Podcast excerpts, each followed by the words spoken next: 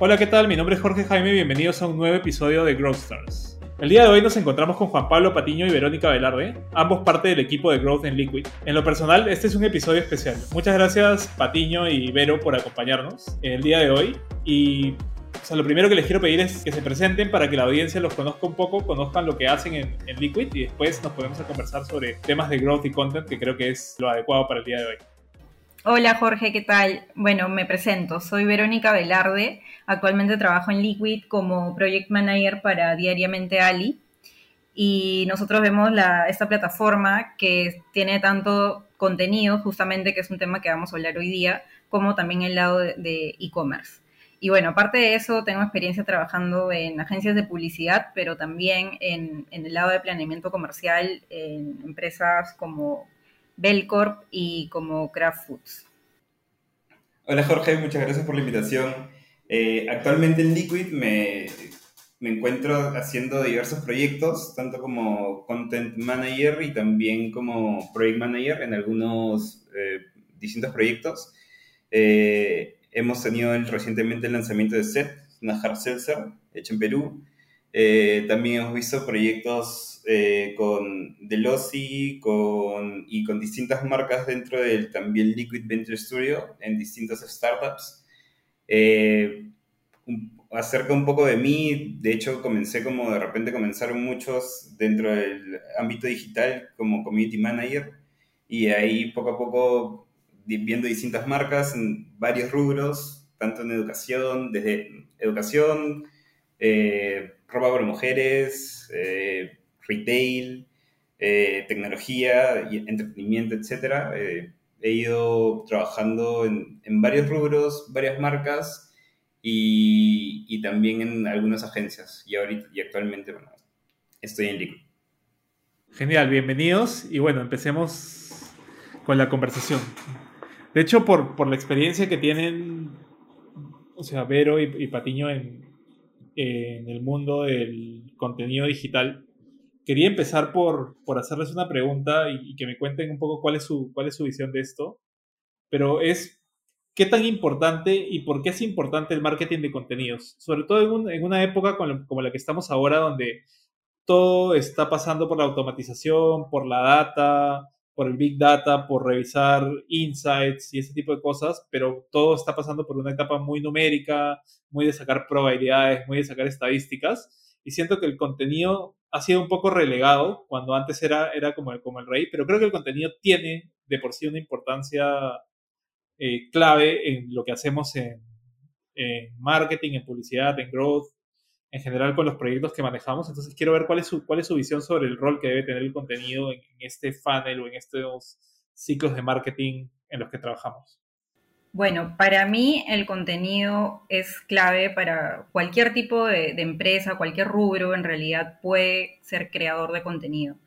Em, lo he visto en diferentes marcas que, con las que he trabajado y creo que el contenido al final es lo que te une al consumidor porque es la marca hablándole eh, de otras cosas, no solamente este es mi producto, cómprame, sino que es una forma de, acercarte a él y que, y que este consumidor también reciba cosas distintas de, las marcas a través del contenido. Entonces, eso por un lado. Y otra cosa que es bastante importante en digital eh, es el tema del engagement. El contenido al final eh, puede ser la única forma en que tú vas a tener engagement o una de las pocas formas, con ese, con ese visitante y luego este lead, ¿no? Que, que, entra a tu página y se queda explorando tus plataformas. Y sobre todo ahorita que ya lo hemos visto con Facebook, ¿no? Ese, va siendo cada vez más caro invertir en pauta. Entonces, el contenido al final eh, puede ser una forma orgánica de llegar a, este usuario que hoy en día hay muchas marcas también como que intentando por ahí hacer lo mismo, pero no todas llegan a tener un buen engagement por el contenido. Y creo que la clave está también en como saber qué cosa es lo que realmente quiere ese consumidor, esa, esa audiencia en digital, qué es lo que a ellos les interesa saber para poder conectar como genuinamente con ellos. de mi lado estoy totalmente de acuerdo con lo que acaba de mencionar Verónica. Justamente creo que el marketing de contenidos es esencial esto de, de tratar de conectarte de manera emocional con tu audiencia. Eh, aquí creo que se deben considerar algunos elementos al tener eh, un storytelling consistente eh, dentro de las distintas marcas, ya sea productos, servicios o lo que sea que ofrezcas, en donde comúnmente deberías tener un personaje que esté situado en una situación o en un contexto específico y que estos presenten también algún tipo de conflicto y se dé también una relación a ese conflicto planteado. Todo esto parece como que varias partes de una sola, de una sola cosa, pero creo que un ejemplo que simplifica esto es literalmente Coca-Cola, que resuelve un gran conflicto de la humanidad que es justamente la búsqueda de la felicidad. Es el personaje que somos nosotros, el conflicto es de que somos infelices eh, eh, y, y, justamente ellos resuelven ese conflicto a través de Coca-Cola y tomando Coca-Cola y te vuelve feliz esto, tomando Coca-Cola. Entonces creo que eso se, resume justamente en eso, pero obviamente detrás de eso hay, un, hay mucho trabajo de, eh, investigación, de planteamiento de estrategias, de tácticas que, eh, ya recaen en este, en este punto final, ¿no? De vender felicidad. Eh, y creo que justamente este método sirve para justamente apelar y crear un sentido emocional de tu marca eh, en donde la marca que está comunicando, la empresa, marca, ONG, quien sea que está comunicando persona, eh, tiene que buscar ser lo más auténtico posible eh, y tratar también de hacerlo de la manera más corta y concisa para justamente no perder la atención de este público al cual te diriges, que en digital y en la actualidad el span de atención es súper, súper corto. Bueno, sí, de hecho, de hecho creo que ahí este, tocan ambos un tema súper importante, ¿no? Que como seres humanos, nosotros somos, o sea, primero seres emocionales y después seres racionales, ¿no? O sea, normalmente el cerebro emocional es el que prima. Y de hecho estaba leyendo hace poco un, libro de psicología del consumidor, no me acuerdo cuál era, pero que decían ¿no? que las emociones no se pueden controlar, o, mejor dicho, no, se pueden apagar, ¿no? sino que se pueden como que dominar de cierta forma o orientar pero no se pueden apagar, ¿no? Entonces, no puedes hacer que un ser humano deje de sentir ciertas cosas.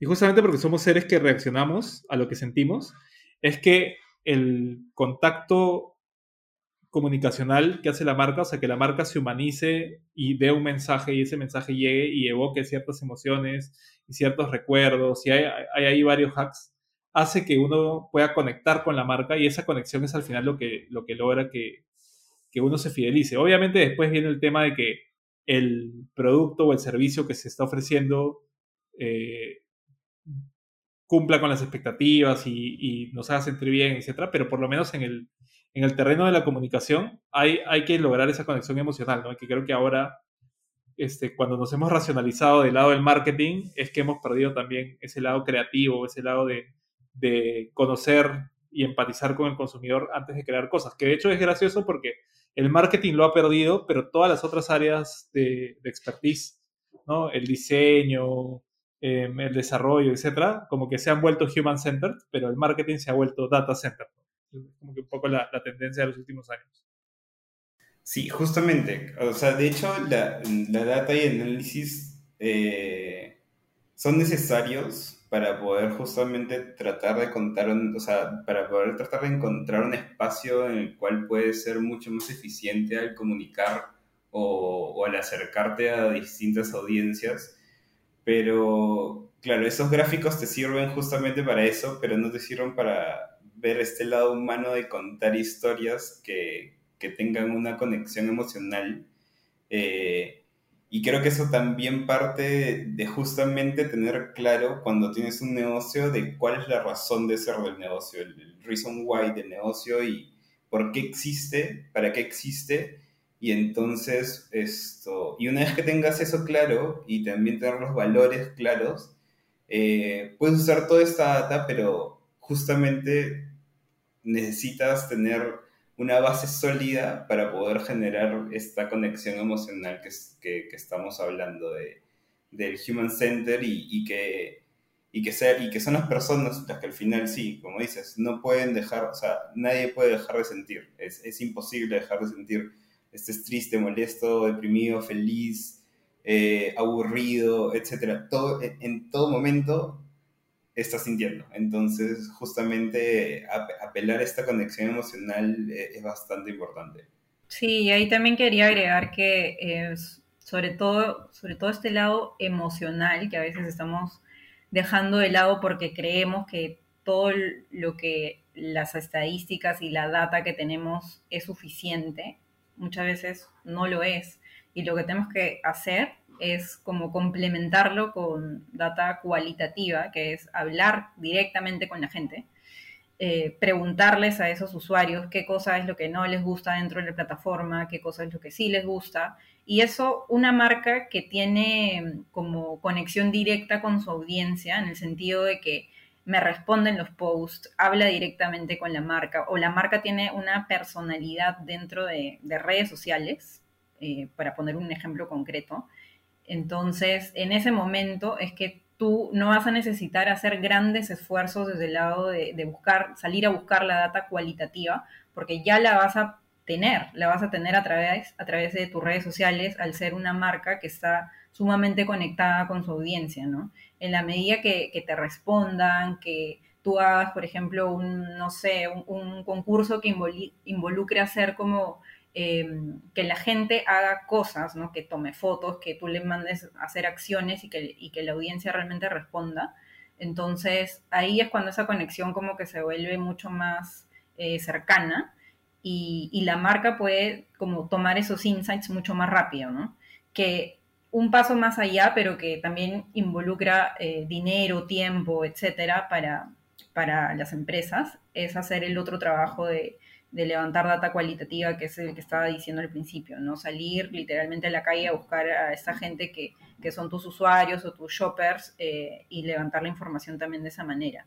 Igual creo que todo, todo se, debería hacer, o sea, para tener un correcto entendimiento de finalmente cuál va a ser el contenido que conecte mejor con, mi audiencia, con mi gente, con mis clientes, eh, para poder llegar a ese match perfecto, hay que conocer muy bien al consumidor. Sí, totalmente de acuerdo. Y justo por la época del año en la que estamos, o sea, inicios del 2022, eh, siempre tenemos estos inicios de año donde los clientes nos comunican cuáles son sus planes estratégicos, ¿no? Y, de esos planes estratégicos decantan probablemente muchas de las actividades que vamos a acabar haciendo en el año. En el caso este, de algún proyecto que hemos trabajado con Juan Pablo, hemos, hemos pasado de de ver estrategias de lanzamiento de productos. Entonces hemos visto la concepción de la estrategia y después cómo eso se tiene que bajar a, la ejecución. Y ahí me gustaría tener un poco cuál es su opinión y cuál es su visión de este proceso de bajar la estrategia, ¿no? de bajar la estrategia de negocio y volverla eh, primero estrategia de contenidos y después plan de contenidos, ¿no? y entender también este, cómo ven ustedes que es el rol del contenido dentro del funnel de la experiencia del usuario, ¿no? que al final sabemos que el contenido eh, aparece en varias partes, ¿no? No solamente en la parte inicial, que es donde usualmente tendemos a enfocarnos, sino también de repente aparece en un email después, en una pieza de carrito abandonado, en una pieza de remarketing, en una pieza de recuperación, en una pieza de upsell o de cross-sell. Entonces, ¿cómo, cómo, cómo ven esa conexión entre, entre la estrategia y el contenido? Y finalmente, ¿cómo se logra esa cosa que para mí es súper difícil de bajar el valor agregado, la propuesta de valor del negocio a un mensaje claro, emocional y conciso, ¿no? Y, como decía Patiño, ¿no? A veces, o sea, la propuesta de valor tangible de Coca-Cola, que es este, ¿no? Que es una gaseosa dulce, etcétera, este, no tiene nada que ver con la comunicación emocional, ¿no? Entonces, a, veces, y cómo evaluamos cuando un producto de repente no tiene características y hay que construirle una especie de cascarón emocional encima para poderlo vender. Yo creo que lo principal ahí cuando se está eh, elaborando recién la estrategia anual eh, es empezar por los objetivos, ¿no? Y tanto que del lado del cliente que tengan claritos cuáles van a ser esos objetivos eh, durante todo el año, en qué se van a querer enfocar y por qué y para qué en la medida que, ellos tengan eso claro, a nosotros se nos hace mucho más sencillo poder organizar eh, todo el equipo que tenemos disponible para poder llevar a cabo el plan. Y sobre el otro tema que mencionabas, de entonces, una vez que ya tenemos clarísimos cuáles son esos objetivos de negocio, bajarlos como a, a contenidos justamente, ahí creo que de nuevo eh, yo pondría sobre la mesa el tema de tener bien mapeados a quienes les estamos hablando, quiénes son nuestros, eh, no solamente shoppers, porque nosotros al tener un e-commerce, una plataforma de contenidos, eh, llegan a nuestra plataforma diferentes tipos de usuarios, no necesariamente todos con el interés de comprar. Muchos llegan con el interés de solamente leer la información que les estamos dando. Eh, y eso hay que tenerlo claro para luego pasar a, lo que mencionaba justo Jorge, que es de, ok, a esta persona sí le interesa comprar tal producto. A esta otra persona no le interesa para nada, entonces para, ni siquiera se lo voy a ofrecer, Y ahí es cuando, cuando ya tienes ese entendimiento de hasta qué parte del funnel llega esa persona y cuáles son realmente sus intereses, es que nosotros ya ahí sí podemos darle exactamente lo que esta persona está buscando. En Liquid buscamos generar crecimiento sostenible en mercados emergentes a través de la federación y la creación de negocios, redefiniendo la forma en que las empresas interactúan y generan valor hacia las personas. Sí, justamente para complementar lo que dice Vero, creo que es un poco de, la idea de que las personas no compran lo que haces, lo que produces, sino por qué lo produces. Entonces, justamente también entra el lado de eh, la, importancia de, la, razón y la existencia de la empresa. Y también justamente una vez que ya tienes eso definido, eh, hacer esta investigación que hablaba Vero de conocer el público. Entonces, justamente una vez que ya tienes definido la razón de ser de, la empresa y tienes establecido tus valores y los tienes claros, es justamente cómo traduces eso a una estrategia de contenido que puedas mostrar al público, a una audiencia y que sientan lo mismo. Entonces, sí, justamente ese es un reto súper grande y una de las primeras etapas, como mencionaba Vero, es conocer a la audiencia, conocer al público. Si puedes hacer una etapa de investigación en donde haya entrevistas a profundidad, encuestas, focus group, muestras de productos, si es que es un producto que, tangible, y justamente establecer estos buyers persona que, que puedan ser una audiencia potencial para cumplir las necesidades que tu producto o servicio tiene. Entonces, una vez que ya tienes eso ya establecido, necesitas establecer obviamente también objetivos de la marca, qué es lo que quieres lograr, cómo quieres lograrlo y a partir de ahí tomar decisiones, porque no es lo mismo tener un objetivo de, por ejemplo, netamente de awareness y hacer conocida tu marca y en esa etapa pueda existir y pueda haber una etapa en donde quieres simplemente posicionarte y hacer que tu marca sea conocida con tal mensaje o con cierta percepción y enfocarte netamente en eso.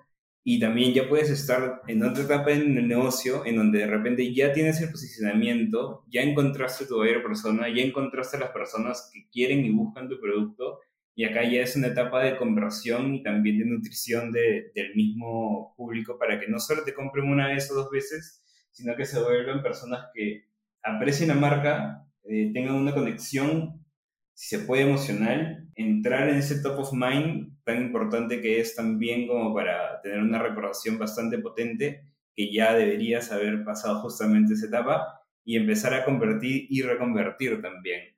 Entonces, darle un valor agregado no solo al producto, sino también de repente, dependiendo de lo que estés haciendo, pueden ser tips para, no sé, mejor alimentación, puedes traducirlo en blogs que ayuden a las personas a entender mejor ambientes digitales de trabajo. Va a depender mucho del rubro en el que trabajes y justamente la definición de estos buyer persona que, que van a encontrar relevante el contenido que vas a producir con el equipo de trabajo, porque obviamente esto no sale del aire. de hecho, dependiendo del objetivo que tengas, vas a tener personas que están detrás de esto que pueden ser redactores creativos, community managers, social media managers, analistas de performance y de diversas áreas y todo esto en conjunto justamente va a ser este ecosistema que va a permitir nutrir a una marca y tener contenido relevante justamente para estas varias personas que, que has definido en una primera etapa. Sí, o sea, totalmente de acuerdo y creo que ahí rescato un punto súper importante que es cuando se arma la estrategia, no solamente hay que tener claro el tema del producto y las características numéricas del mercado, ¿no? el tamaño del mercado y dónde se ubican, ¿no? o sea, y algunas variables demográficas, sino también tener claro, conocer culturalmente a los segmentos y al público objetivo. ¿no? Vero creo que lo dijo hace, hace un rato, ¿no? el tema de salir, entrevistar gente, conocerlos, verlos en su ambiente, ver cómo se mueven, es súper importante, ¿no? Ahora que tenemos proyectos con, con bebidas este, alcohólicas y ese tipo de cosas, por ejemplo, es importante entender cómo, cómo vienen las tendencias ¿no? de consumo. O sea, por qué entre el 2000 y el 2010, más o menos, en Lima estaba de moda que la gente salga a tomar eh, chilcanos, y desde el 2010, 2011 en adelante, se pusieron de moda de la nada los jeans, ¿no? Y, y, y después, bueno, en teoría, la tendencia mundial es que, es que ahora, a partir de los 2020 en adelante, se pongan de moda los hard seltzers y ese tipo de cosas. Pero, ¿por qué se dan esos cambios y cómo se inician y, cómo, y cómo se, da esa bola de nieve que genera estos cambios de moda ¿no? y de consumo? Y cómo podemos analizarlos y saber si el producto está, está funcionando o no está funcionando. Y de hecho, creo que a veces el contenido es como la primera línea, ¿no? Es, o sea, cuando analizamos los resultados de qué cosa tiene más engagement, qué cosa tiene menos engagement, etcétera, nos vamos dando cuenta que hay ciertas características o ciertos patrones de comportamiento que están cambiando en el público. Sí, y ahí también creo que es importante siempre tener analizada la competencia también, ¿no? Eh, hay que darse cuenta a tiempo eh, qué están haciendo los otros y si les está funcionando, entonces eh, nosotros, ¿por qué no lo estamos haciendo? ¿no? Em, creo que tener mapeada a, la competencia no solamente en sus redes sociales, eh, sino en general, es, es, bastante importante y no hay que dejarlo de lado. Y no solamente, o sea, no, no quiero que se tome como que, ah, nos tenemos que copiar de la competencia. No va por ahí, sino justamente con lo que decías antes de encontrar esas tendencias a tiempo. Porque también para una marca puede ser bastante riesgoso como dejar pasar mucho tiempo o, sobre todo si tu marca es, ¿no? hablando de este rubro de bebidas alcohólicas, por ejemplo, eh, tú tienes que, estar con la tendencia, tú le hablas a un público joven, tienes que, ser parte de, ¿no? Entonces creo que ese tema de las tendencias es clave también para, para los contenidos en general. Bueno, ya, ya, que estamos hablando del proceso, ¿no? Del proceso de, de, analizar al usuario y todo esto, este, no sé si quieren contarnos un poco de este proceso de cómo pasamos de tener la data a generar la creatividad, ¿no? Y las piezas creativas. Yo sé que, o sea, este, de hecho ninguno de los tres estamos en, en, en áreas netamente creativas o en procesos 100% creativos, pero sí nos ha tocado, creo que a todos, participar de de estos procesos de llevar la parte racional a la parte creativa y después tener un output. Y creo que esa es la parte más difícil de entender para la gente que no ha trabajado, o sea, hands-on en la parte creativa, ya sea como, como un rol 100% creativo o como un rol de soporte al creativo. ¿no? Entonces, no sé si nos pueden contar ahí un poco de sus experiencias. Así que los dos vienen de, de agencias de, de, publicidad donde han tenido mucha más exposición a estos procesos. Entonces, me gustaría a mí y creo que a, todos en la audiencia entender cómo se puede pasar pues de, tener estos facts ¿no? medios duros a, generar creatividad, a generar mensaje, a generar ese tipo de cosas. Y, igual sé que la creatividad es todo un mundo por explorar que seguramente vamos a ver en otro episodio, pero como para hacer una intro y para poder, poder aterrizar el cómo podemos este, llegar al output de, un equipo de content, que es tener el contenido listo para publicar y para llegar al usuario.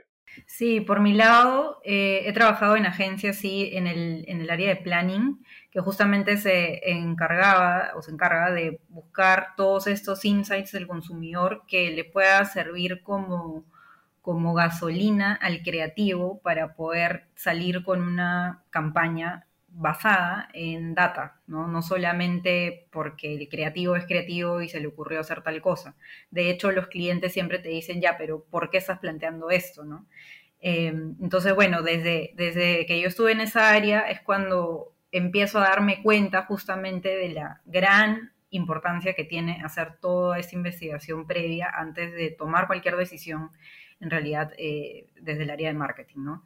Entonces, para hablarles de un ejemplo claro, eh, tengo en mente ahorita dos. Uno que me parece bastante importante contar, que fue que en plena pandemia nosotros teníamos a cargo eh, una cuenta de un supermercado bastante grande en Perú y teníamos ya todo el plan anual para el 2020 y bueno, en marzo empezó la pandemia, entonces obviamente no podíamos salir con nuestro contenido así normal del día a día sino que había que como hacer una pausa y ponernos a pensar en, ¿y ahora qué vamos a decir? ¿Qué vamos a hablar? ¿Qué contenido es importante para las personas que están encerradas en su casa y que no pueden hacer absolutamente nada?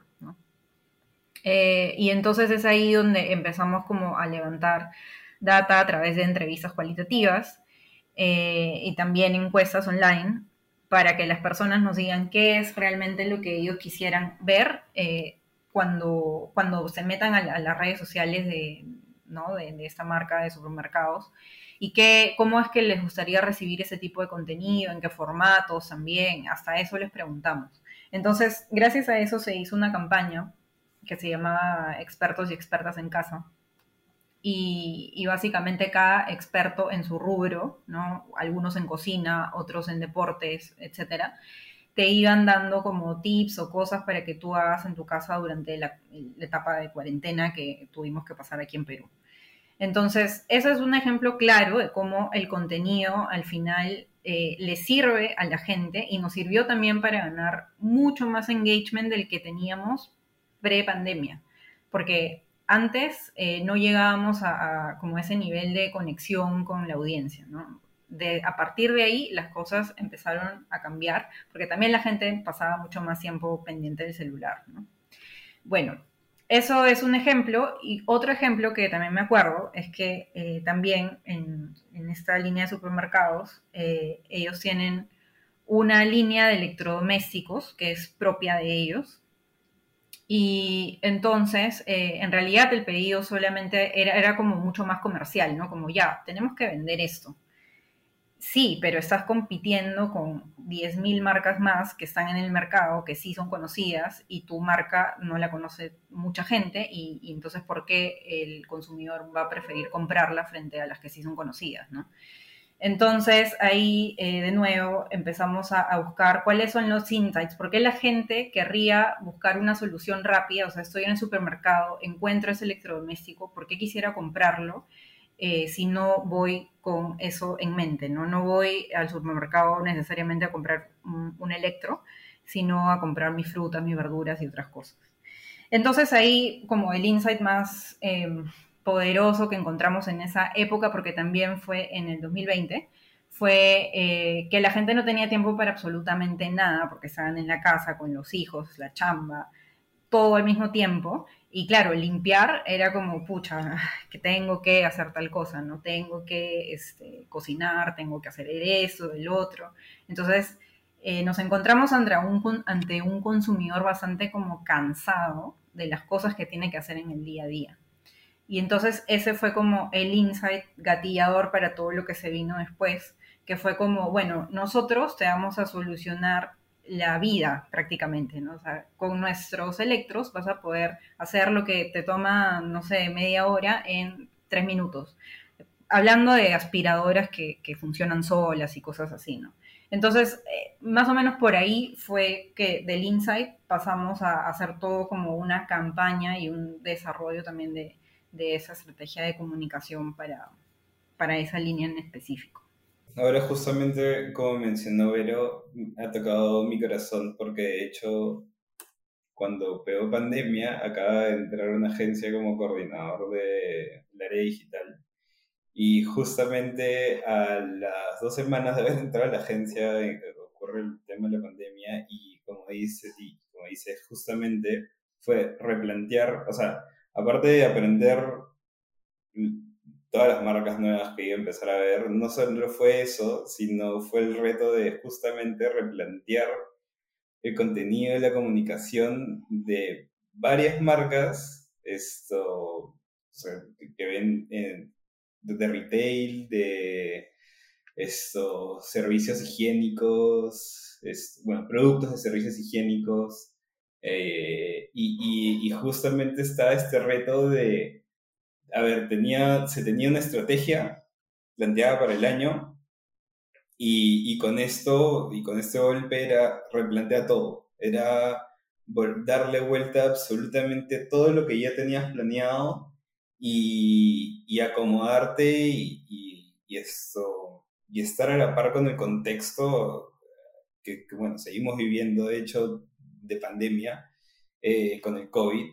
Entonces, justamente durante esa época y en una manera bastante rápida y express fue encontrar insights poderosos y contenido relevante para las personas que en ese momento y sobre todo en esos primeros meses estuvieron mucho más metidos en todo el tema, en todo el tema de redes sociales y digital. Eh, de hecho, nunca vi, en las marcas que estuve viendo en esa época, sobre todo de retail, no había habido una cantidad de interacción y alcance tan alta como lo hubo en esos, eh, en esos primeros meses eh, de pandemia.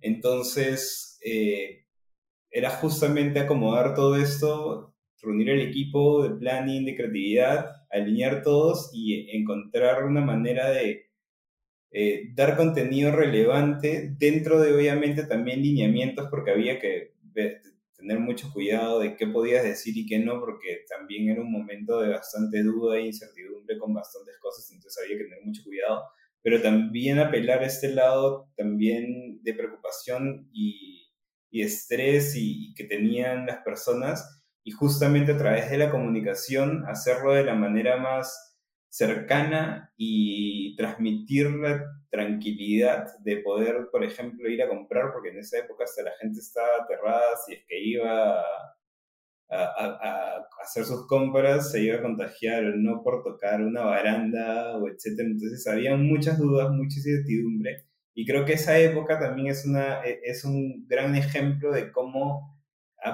puedes tener toda una planeación, toda una estrategia y todo un planteamiento y un contexto fuera, o sea, hay una fuerza que, que, que, obviamente supera cualquier eh, previsión, eh, te obliga justamente a condicionar o acomodar toda tu estrategia, todo tu contenido y, y encontrar y apalancarte de insights poderosos para justamente poder mantener la relevancia y la cercanía eh, con la audiencia. Entonces, eso creo que es un, es un reto bastante grande, que de hecho de ahí salieron, o sea, sí, sí, sí recuerdo unas campañas que salieron de eso.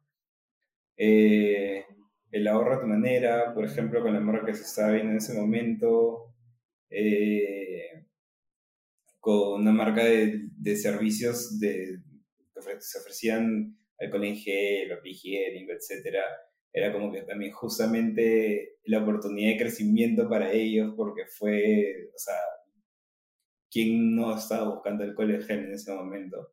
Entonces se plantearon varias oportunidades y se aprovecharon, de hecho, varias oportunidades de crecimiento con ellos y, y, eso, yo creo que también los contextos eh, limitan o, o te, te, obligan a, a, a tener esta maleabilidad dentro de, de qué es lo que dices y cómo lo dices. Gracias, Juan Pablo. Creo que ya nos hemos pasado el tiempo, ha sido una conversación bastante interesante, que creo que de todas maneras da para repetirla en una segunda oportunidad, pero quería por hoy agradecerles por haber estado presentes en el podcast. Yo sé que cuesta a veces encontrar un espacio en la agenda por cómo estamos en el, día a día, pero gracias por hacerse el espacio, por conversar hoy día con nosotros.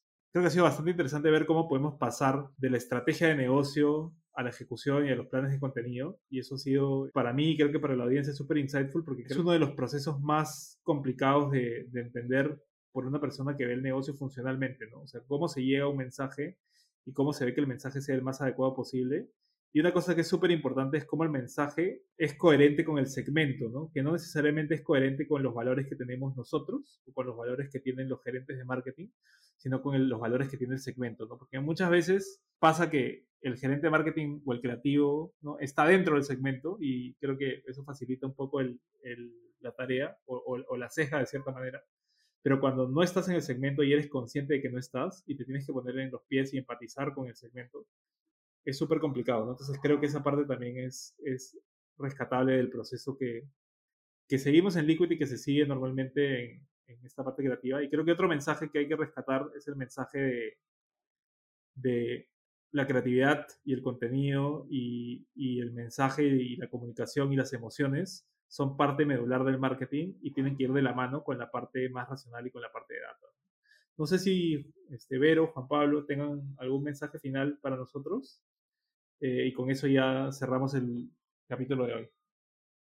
Muchas gracias por la invitación. Creo que ha sido bastante enriquecedor el intercambio que hemos tenido ahora hablando acerca de justamente lo resumido bien Jorge, de cómo pasamos de contenido a estrategia y cómo esto, cómo existen varios puntos a tomar en cuenta que conectados eh, hacen un producto final.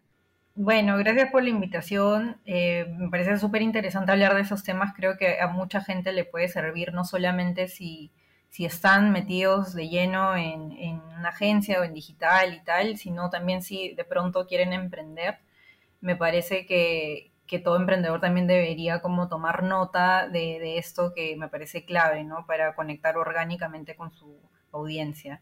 Y bueno, como consejo final, diría lo que he venido repitiendo en toda la, el podcast, eh, empecemos, por favor, a entender a nuestro usuario, a nuestro consumidor y tratemos de saber todo, todo lo que sea posible de, de quién es, por qué está visitando nuestras plataformas digitales y qué es lo que nosotros le podemos brindar.